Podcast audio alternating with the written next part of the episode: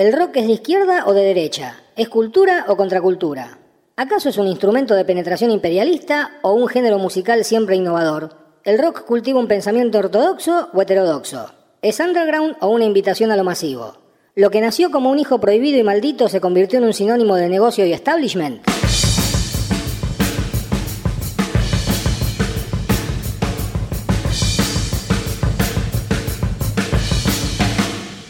La verdad es que no me importa. Cuando disfruto de un buen disco o de un buen recital, lo disfruto y eso es todo. Si los músicos son ricos o pobres, buenos o malos padres de familia, me tiene sin cuidado. Es un poco como cuando veo las jugadas de Maradona o Messi.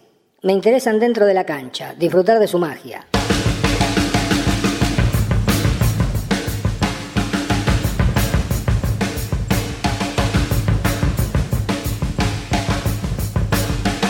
O sea, la premisa es clara. Siempre disfruta y hace lo que quieras. Y eso sí, señoras y señores, es rock.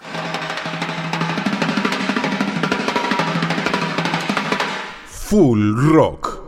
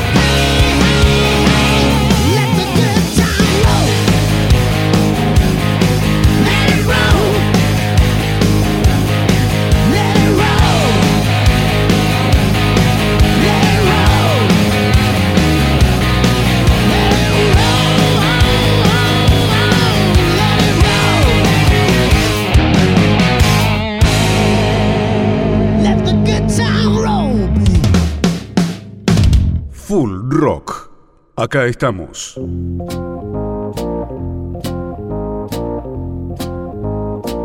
Buena vida, amigas y amigos, bienvenidos a un nuevo Full Rock Podcast, el número 14, espero que le estén llevando bien. Abrimos el programa llevándonos puesto todo, como debe ser, con Crocus y su Let the Good Times Rock.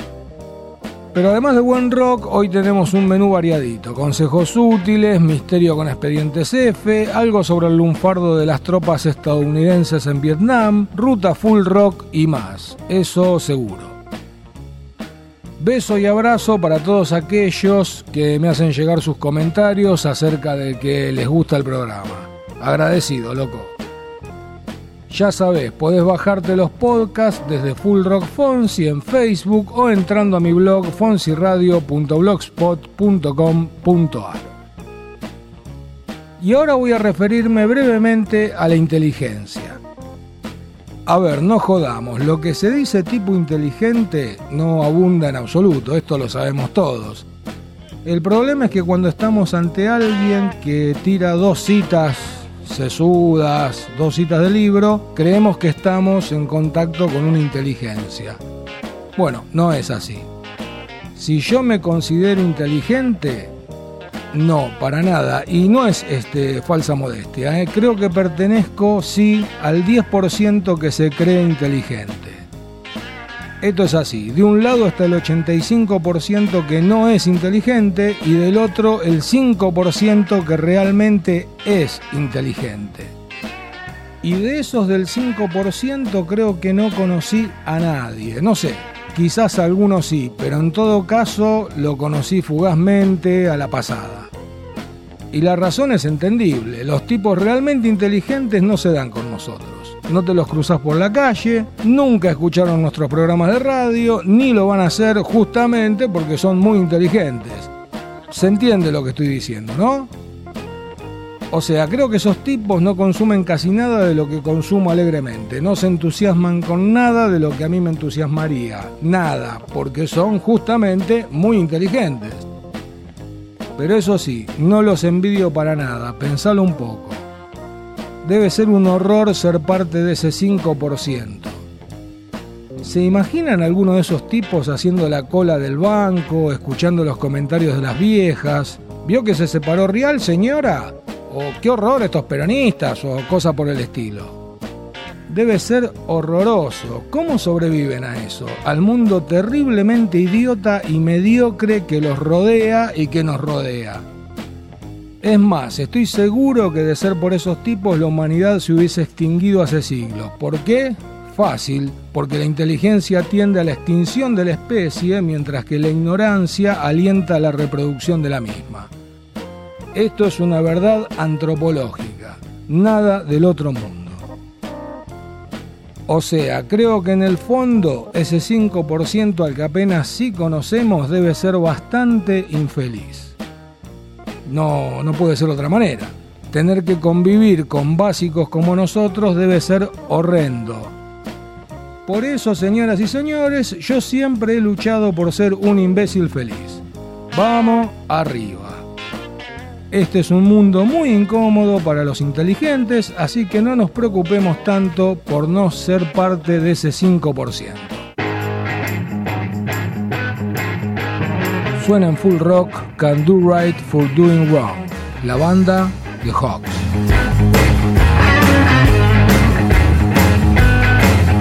than you tell all my friends i ain't no good i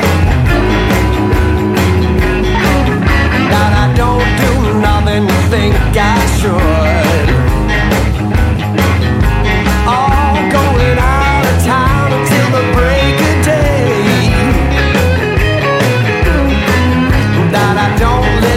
A single word you say.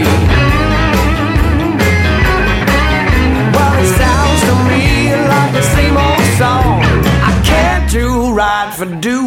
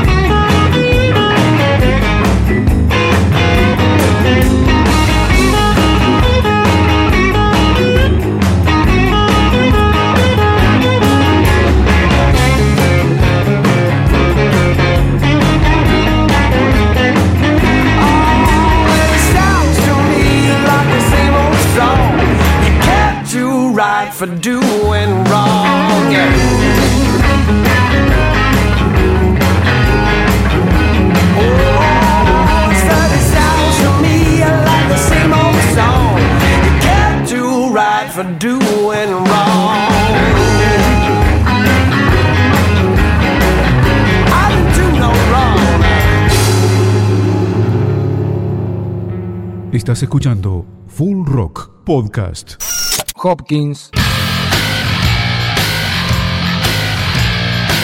A mediados del siglo XVI, la histérica cacería de brujas que asolaba el continente europeo llegó a Inglaterra. La primera misión de los interrogadores y torturadores era buscar en el cuerpo del reo el sigilum diaboli, sigilum diaboli, o marca del diablo.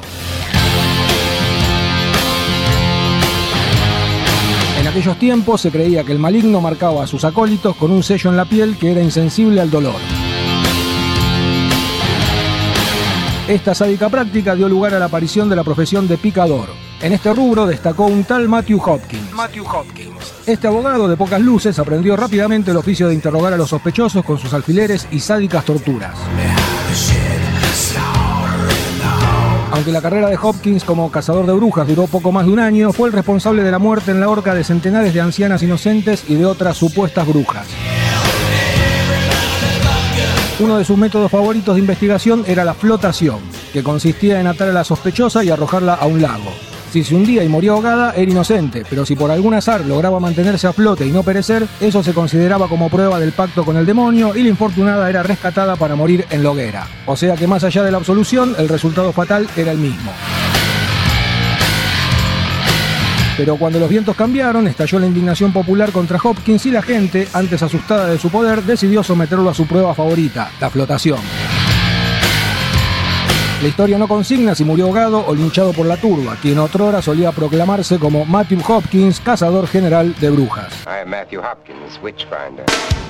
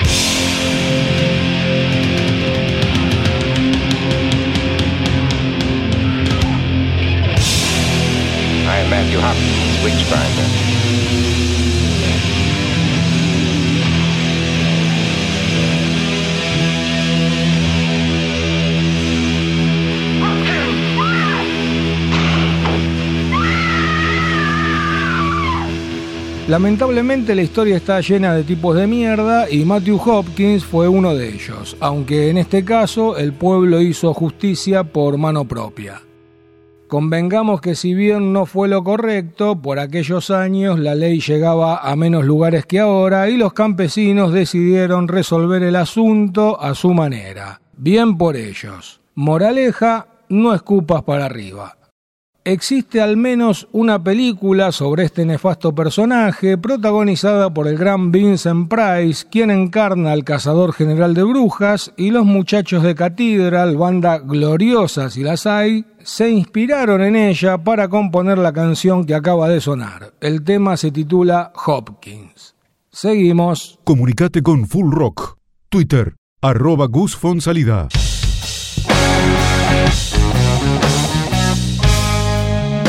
Y hoy voy a referirme a una banda que fusiona de manera notable estilos tales como el South Rock, el Blues Rock y el Hard Rock. Complicado, ¿no? Puede ser, pero ellos lo consiguen. ¿Y cómo? Estoy hablando de Gob Mule, también llamados Government Mule o la mula, como le dicen. Esta agrupación nació en 1994 y es una suerte de proyecto paralelo de la mítica The Allman Brothers Band. Warren Haynes y Allen Goody, guitarrista y bajista de los Allman, se largaron con esta banda para matar las pausas entre grabación y grabación de Allman Brothers y realmente les salió algo superior. A partir de su creación en 1994, esta banda no ha dejado de dar giras.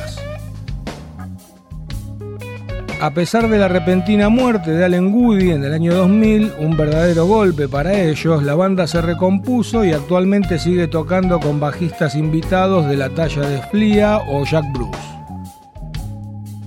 Con una veintena de discos editados, entre álbumes de estudio, grabaciones en vivo y EPs, Gob Mule recupera la esencia del verdadero soul rock y hard rock de los años 60 y 70. ¿Y quién es mejor que dos pesos pesados de Allman Brothers Band para conseguir esto? Suena en full rock Gob Mule con Brand New Angel.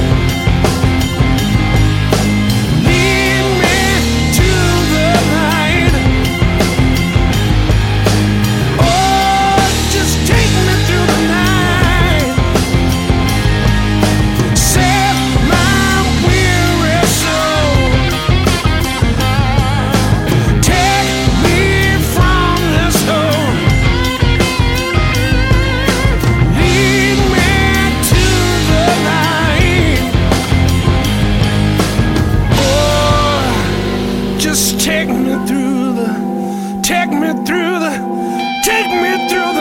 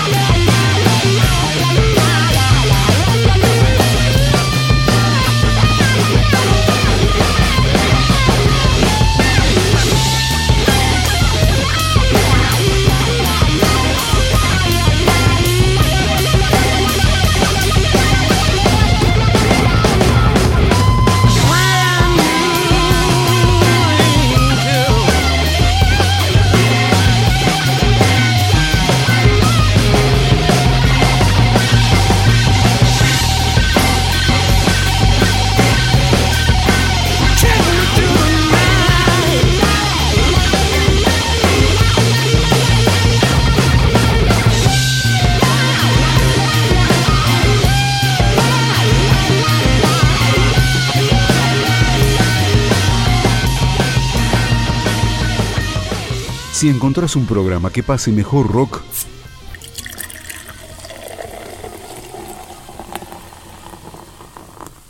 avisanos. Acá estamos. Full Rock.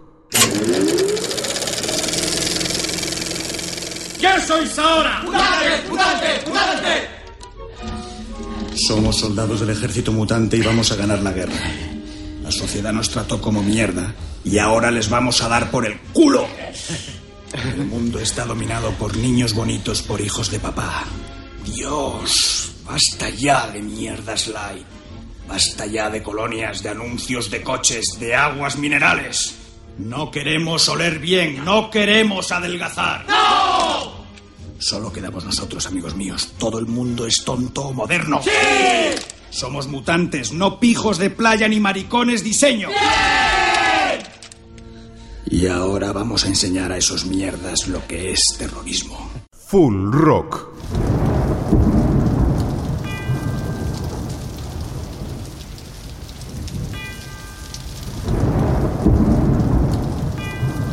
Vivíamos en un mundo oscuro en aquellos años.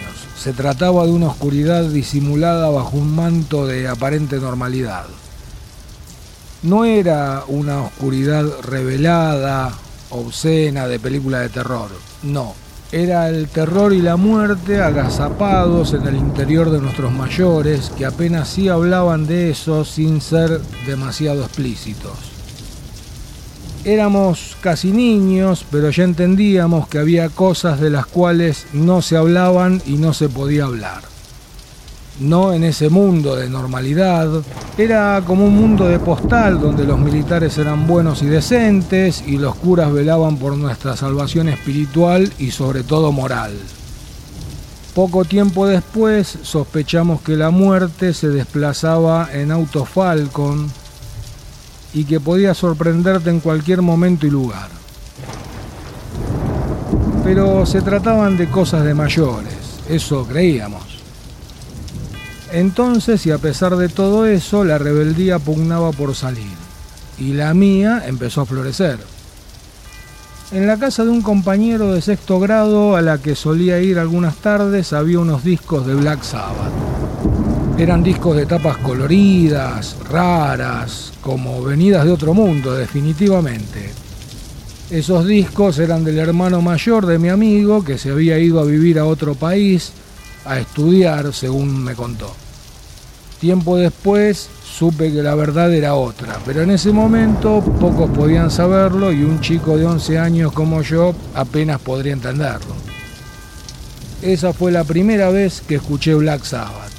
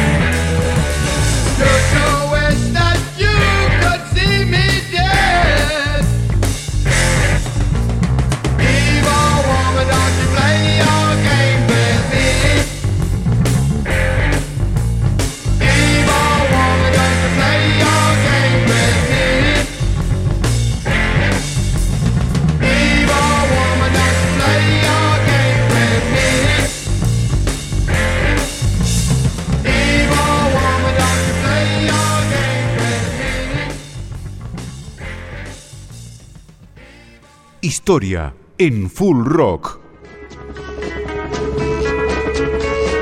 La guerra de Vietnam desarrolló una jerga propia, mezcla de terminología militar y del habla urbana de las calles estadounidenses.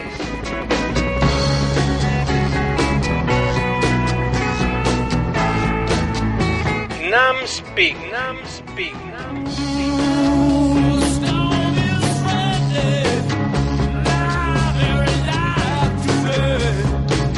Acid, ácido, LSD. Aircab, caballería aérea, equipos de asalto helitransportados.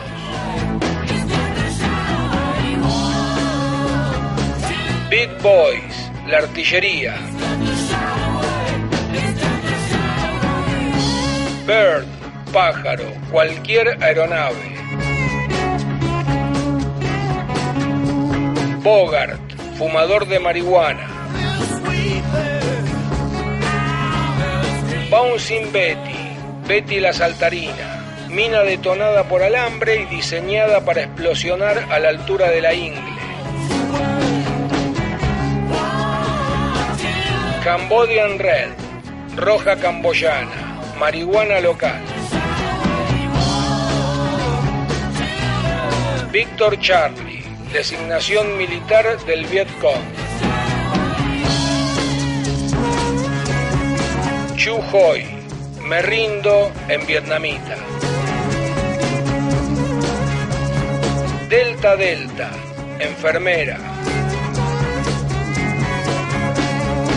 FNG, fucking new guy o novato de mierda. Fragging, matar a un oficial incompetente u odiado con una granada de fragmentación.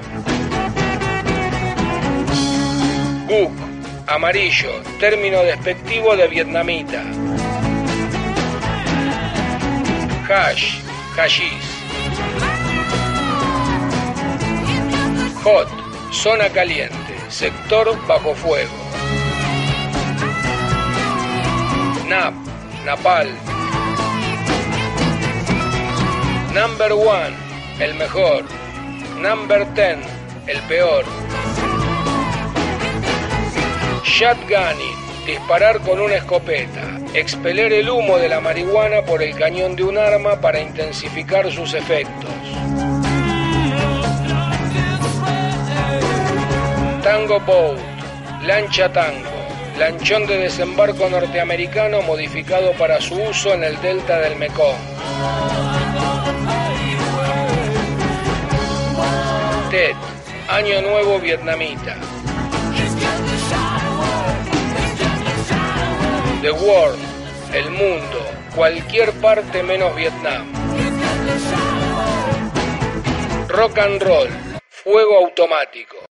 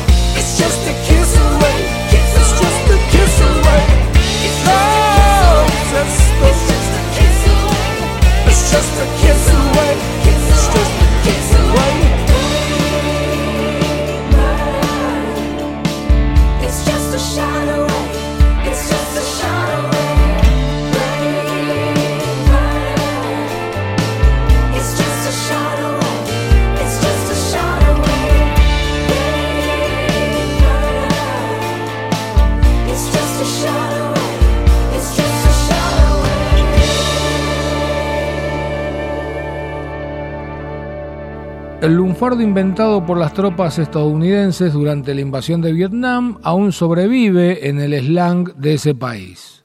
A veces me causa un poco de gracia cuando escucho a alguien decir nosotros inventamos el lunfardo, como si se tratara de una genialidad autóctona. Pues bien, déjenme decirles que no es así. No nos vanagloriemos tanto de nuestro supuesto invento, pues el slang, esta suerte de habla callejera, se da en casi todas partes del mundo. A ver, los argentinos tenemos una literatura de primer nivel mundial, auténticos artistas de la prosa y de la narrativa como para andar chapeando con el lunfardo. No nos bajemos el precio, que para eso ya están los de afuera. Y cerramos lo de Vietnam con Jimmy Shelter versionado por Paul Brady y los Forest Rangers. La canción pertenece a la banda de sonido de The Son of Anarchy, una serie maravillosa. Y anteriormente un recuerdo casi de mi infancia acerca de cómo descubrí a Black Sabbath, una época en la que en nuestro país no mataba solamente la humedad, por decirlo suavemente. De Black Sabbath escuchamos Evil Woman, Don't Play Your Games With Me. Full Rock. Conducción. Fonsi. Si te interesa trascender y ser recordado por las generaciones posteriores, y no por las deudas que podés dejar, hoy te vamos a explicar cómo llegar a ser canonizado, o sea, ser oficialmente reconocido como santo. En primer lugar, tenés que estar muerto. Muy bien, pero eso no es suficiente. En vida deberás haber llevado mínimamente una existencia piadosa. La Iglesia Católica, Apostólica y Romana es muy estricta en este punto. Si se comprueba que has hecho los suficientes méritos en vida, serás beatificado. Pero antes, un tribunal presidido por un obispo deberá comprobar que haya llevado a cabo al menos dos milagros, antes o después de tu muerte. Entonces ahí entra en juego el promotor de la fe o abogado del diablo que se encargará de difundir toda la verdad, buena o mala, acerca de tu persona. Finalmente, si todo está en orden, el Papa, cuando él así lo disponga, ordenará la ceremonia de beatificación y luego de atravesar otro proceso similar al que describimos, comprobación de milagros, etc., se dispondrá el proceso de canonización. Tenés que armarte de paciencia para esto, pues el proceso puede llevar varios años. Pero no te calentes porque ya vas a estar muerto, así que...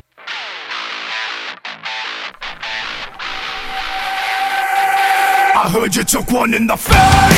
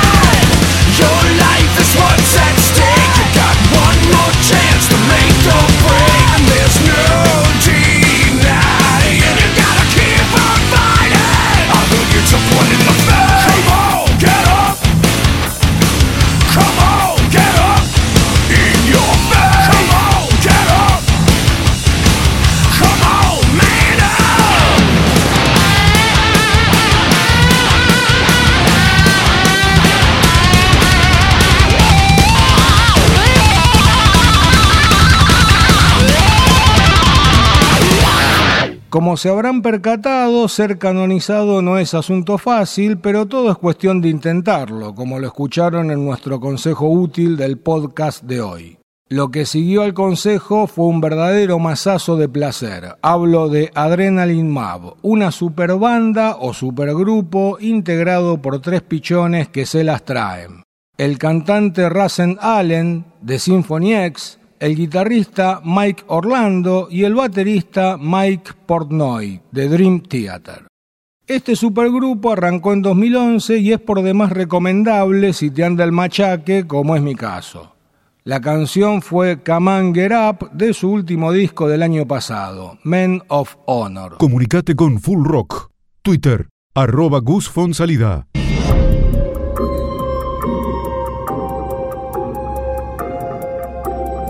Confesaba que él se había encontrado con un mito, con una leyenda, una leyenda que deja huellas. Esta breve matanza le hizo ganar el más infame de los sobrenombres, Jack, el Destripador. Fue la mayor explosión que se haya producido en el planeta Tierra. Devastó la gélida Siberia. Pilotos y astronautas de todo el mundo se han encontrado con objetos volantes no identificados en lo alto de nuestros cielos y más allá. Ha sido declarado una de las pruebas más auténticas de un fantasma en acción. Expedientes F.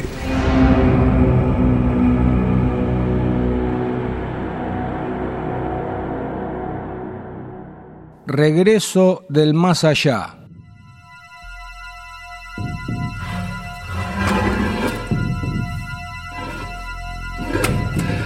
El 11 de septiembre de 1989, en un pequeño pueblo de Haití, fue hallado deambulando por las calles el joven Wilfred Dorizant.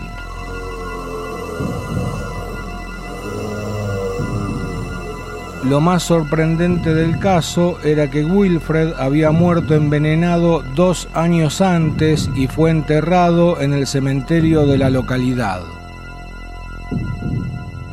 De inmediato sus padres denunciaron a Belawa Dorizant, tío del reaparecido Wilfred, por el asesinato de este y su posterior zombificación. El móvil del delito habría sido una herencia familiar. El acusado era conocido en el pueblo por ser un reputado bócor o brujo vudú.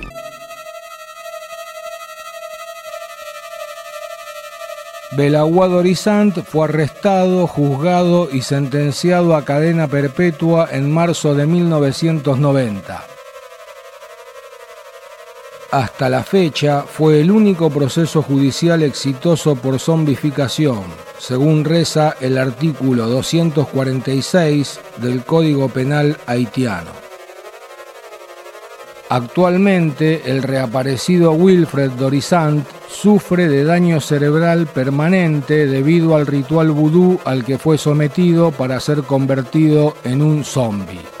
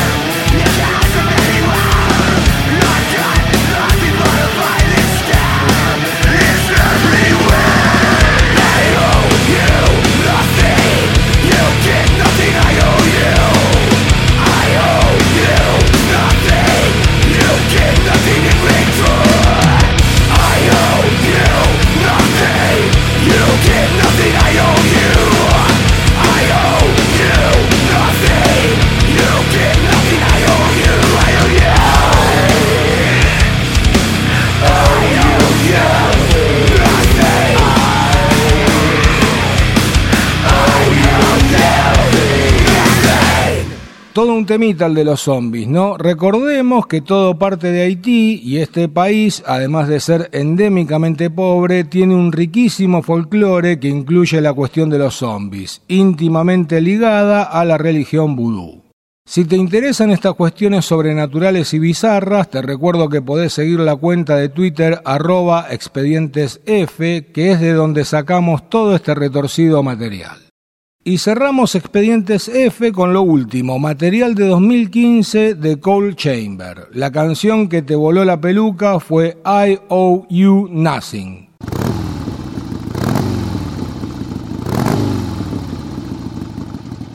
Ruta Full Rock. Ruta Full Rock.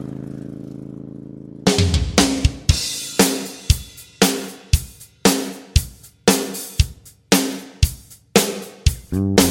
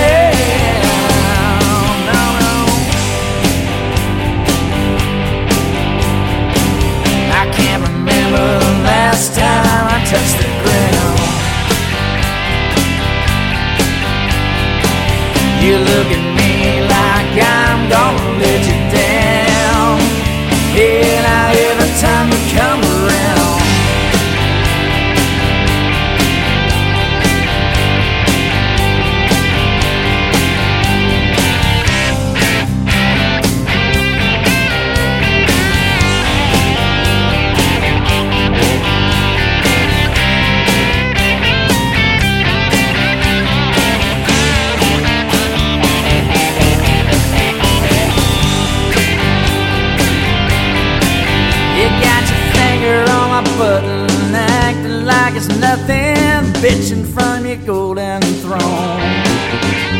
You ain't owe anybody, acting I'm mighty, waiting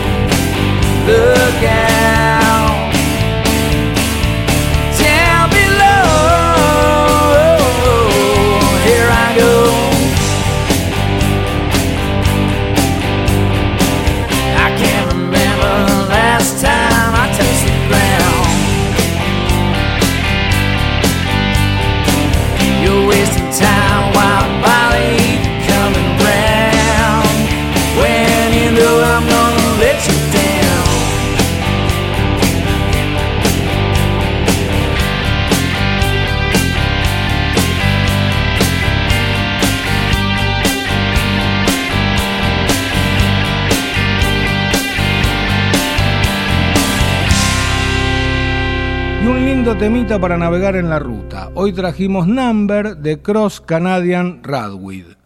Denle bola a esta banda que no se van a arrepentir. Cross Canadian Radwid. Full rock. Full rock. Full rock.